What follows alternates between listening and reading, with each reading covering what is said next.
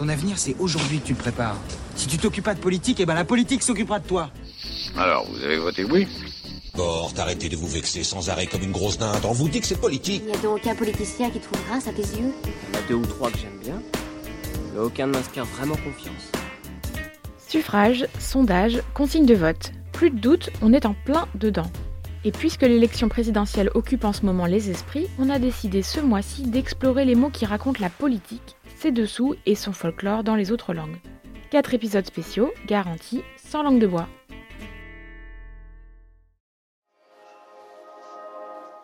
Les mots des autres. Le podcast de Courrier International sur les langues étrangères.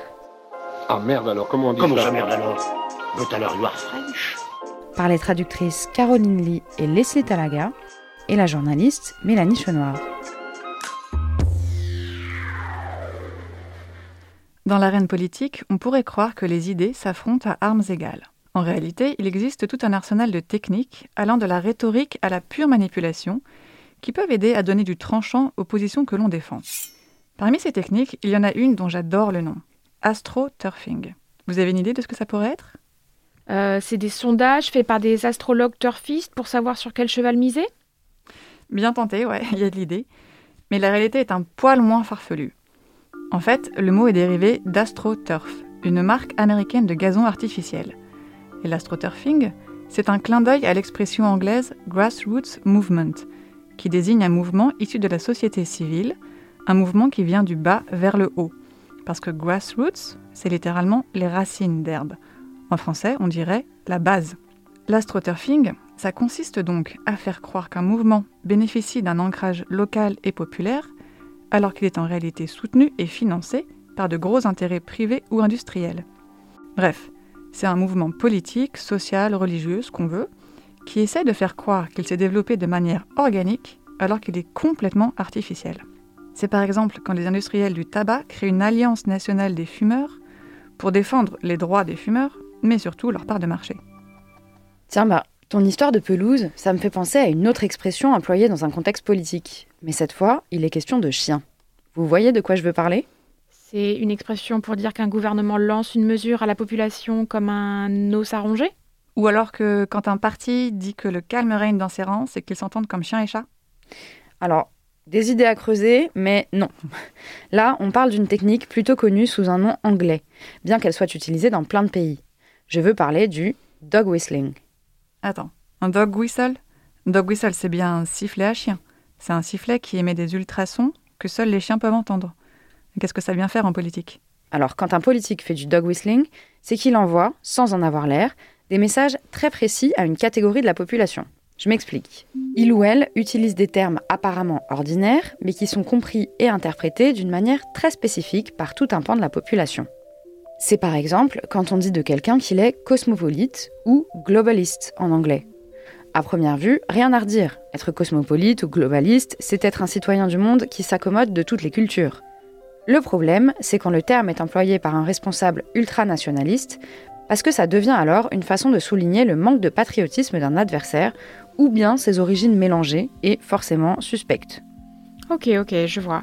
C'est un peu comme la finance internationale ou les jeunes de banlieue Rien d'insultant au niveau de la syntaxe, mais selon le contexte, ces formules sont bien pratiques pour les antisémites et les racistes qui veulent désigner leur cible relativement discrètement. Non, employons des mots innocents, ça nous fera la bouche fraîche. Ouah, c'est tellement subtil et sophistiqué tout ça. Alors que parfois, une bonne vieille technique de chantage, ça marche aussi. En la matière, le KGB soviétique méritait probablement la palme. La preuve, son art consommé de constituer des dossiers compromettants sur des personnalités, pour mieux les faire chanter, nous a donné un mot qu'ont repris de nombreux médias pour évoquer les liens entre Donald Trump et la Russie. Je veux bien sûr parler de compromat, littéralement le matériel compromettant. Pour certains, c'est parce que les services de renseignement russes ont des dossiers sur l'ancien président américain que celui-ci s'est toujours montré si amical envers Moscou. Maintenant, je crois au chantage et à la délation. Alors oui, il y a des techniques éprouvées et indémodables comme le compromat, mais il y a aussi des méthodes apparues avec les nouvelles technologies de l'information. Dans ce domaine, la Chine fait partie des pionniers.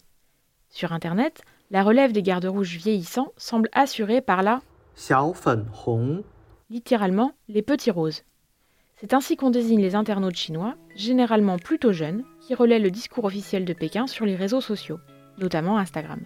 Leur couleur rose est un rouge doux, une façon d'évoquer le soft power qu'exerce cette armée rose, son autre surnom. Dans le même genre, il y a aussi les c'est-à-dire le parti des 50 centimes. Le parti des 50 centimes 50 centimes de yuan? Ça paraît plutôt modeste comme revendication. Ce n'est pas tant une revendication qu'une rémunération. Ces 50 centimes, c'est la somme que donne le Parti communiste chinois pour chaque poste où un internaute recruté relaie un message de propagande, écrit un commentaire favorable au pouvoir chinois ou attaque un opposant. Généralement, ces petits soldats du net sont des étudiants ou des travailleurs précaires. Mais il existe aussi la version totalement bénévole, où des internautes militants postent exactement le même genre de message, mais gratuitement. Dans ce cas, on les appelle un genre de propagandiste volontaire qui fait ça pour l'amour de l'art. Voilà pour cet aperçu des principales techniques utilisées dans la fabrique de l'opinion. Il y en a une essentielle dont on vous parle dans le prochain volet, la censure, et les moyens de la contourner. Retrouvez tous ces mots et leurs graphies dans la description de votre appli de podcast ou bien sur notre site courrierinternational.com. Un grand merci à toutes et à tous.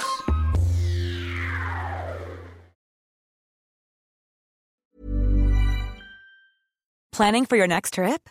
Elevate your travel style with Quince. Quince has all the jet setting essentials you'll want for your next getaway, like European linen, premium luggage options, buttery soft Italian leather bags, and so much more and is all priced at 50 to 80% less than similar brands. Plus, Quince only works with factories that use safe and ethical manufacturing practices. Pack your bags with high-quality essentials you'll be wearing for vacations to come with Quince. Go to quince.com/pack for free shipping and 365-day returns.